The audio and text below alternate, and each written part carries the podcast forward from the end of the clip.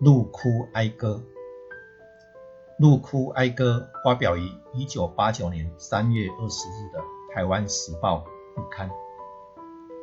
铁剑里的木情写到了李友邦跟燕秀芳的事迹，鹿哭哀歌则提到了另一位白色恐怖时期受害者李鹤肉的故事。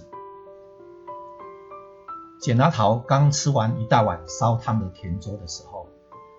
一个士兵来到他牢房的门口，大声喊叫：“三零零二号开庭。”三零零二号就是简阿桃的号码。在保密局的秘密监狱里面，每一个犯人都是用号码来称呼。简阿桃不舍得跟这半年来同病相怜、互相照顾的狱友打招呼，他心里明白。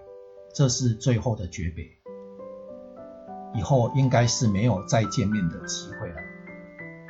随后，他低着头，带着行李，跟着士兵来到另外一排牢房。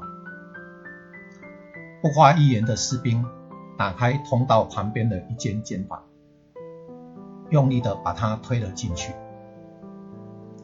这间黑暗的监房比他原来的那间稍大。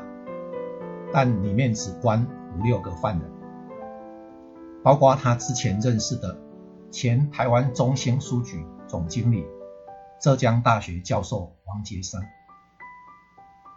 王教授跟他关在一起的时候，由于两个人都喜欢讨论三零年代的中国文学，所以交情不错。那天晚上，众人推选简阿桃担任。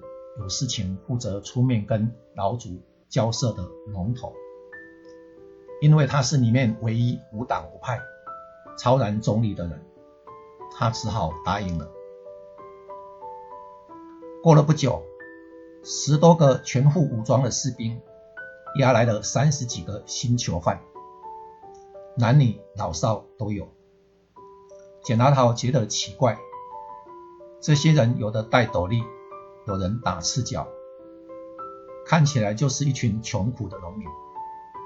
难道台工的力量真的已经渗透到广大的农工群众里去了吗？士兵把其中十几个人送进简阿桃的牢房，要他设法安置。简阿桃特别把他旁边较好的位置留给一位七十多岁的老阿伯，还把他的棉被。借给他老人家盖。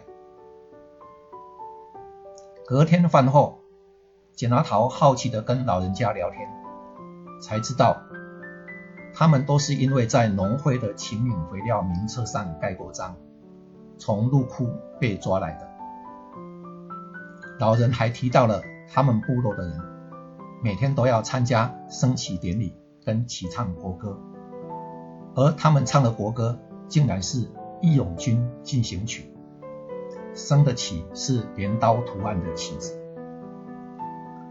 最后，老人还说，部落里有个姓吕的中年人，长得高大英俊，声音响亮好听，经常热心的教他们唱歌及识字。简大桃目的地想起已经失踪多年、渺无讯息的前辈作家吕石堆。追问之下，才知道他先前已被毒蛇咬死了。